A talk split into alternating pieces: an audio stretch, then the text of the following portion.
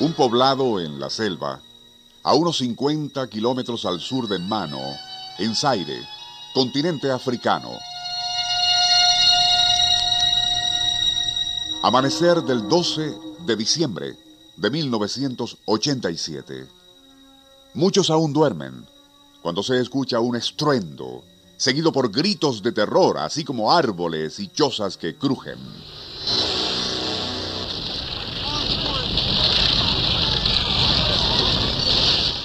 Durante los siguientes 35 minutos, un extraño animal, sangrando por varias heridas, literalmente aplasta todo lo que encuentra a su paso. Utilizando antorchas, así como lanzas y piedras, los habitantes del poblado al fin logran ahuyentar a esa bestia que no se parece a ningún animal conocido y que a su paso aplastó 29 chozas, hiriendo a 14 personas, entre ellas 8 niños.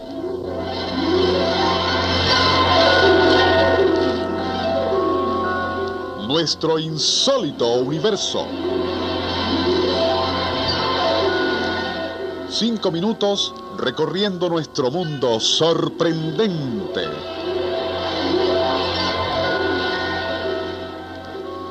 El ataque de una criatura desconocida a un poblado indígena en Zaire a fines de 1987 fue confirmado por el doctor Einar Wendt, antropólogo suizo, quien posteriormente encontró en la zona del incidente huellas cuya distancia entre pisadas era de 5 metros. De acuerdo con ese espacio entre zancadas, así como la profundidad de las huellas, el doctor Einar Wendt dedujo que el animal no solo era muy pesado, sino que medía unos 40 metros desde la cabeza a la punta de la cola. Las descripciones de los naturales acerca de su piel, color parduzco verdoso, cuerpo muy ancho, larga cola y un cuello igualmente largo y delgado, rematado por una cabeza chata igual a la de un reptil, coinciden con la del extinto brontosaurio.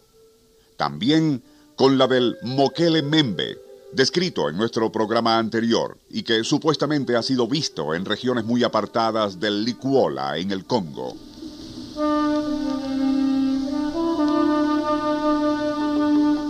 Se trata entonces de remanentes de especies que presuntamente desaparecieron de este planeta hace unos 60 millones de años. Muchos expertos opinan que aún en ambientes que se han mantenido estables desde el punto de vista geológico y climático, ello sería prácticamente imposible, atribuyendo los informes de que han sido vistos a la fantasía y exceso de imaginación. Aún así, muchos investigadores serios han reportado la existencia de huellas, así como fragmentos de huevos gigantes en distintas regiones del África. En el número correspondiente a marzo de 1988 de la revista Discover, el investigador Jimmy James reporta que en la costa occidental de México, provincia de Sinaloa, los habitantes siempre han hablado de tres tipos de felinos. El tigre o jaguar, el león, puma, así como la onza, criatura similar al puma pero mucho más agresiva y cuyo cuerpo y patas son bastante más largas. Los zoólogos siempre catalogaron a la onza como producto de la mitología popular, pero en enero de 1986, el hacendado Andrés Rodríguez mató a un curioso felino, cuyas características se ajustan a las descripciones de la onza. Existen fotos del cadáver en las cuales puede verse claramente que las patas y el cuerpo del animal muerto por Rodríguez son más largas que las de un puma, también sus orejas, que además son mucho más puntiagudas.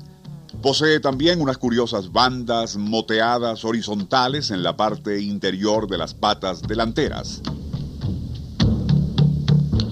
Al tener noticias de lo anterior, el zoólogo Richard Greenwell, quien opina que el onza sí existe en sectores desolados de la Sierra Madre, se trasladó a la hacienda de Rodríguez y no solo tomó las fotos publicadas en la revista Discover, sino que supervisó la disección y análisis del cadáver.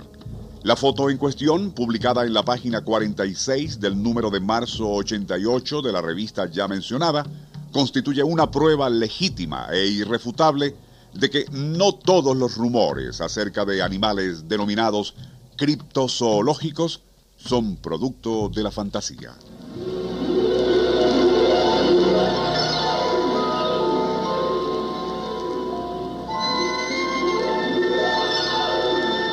Nuestro insólito universo. Libreto y musicalización Rafael Silva. Operador Francisco Enrique Mijares. Narró Porfirio Torres.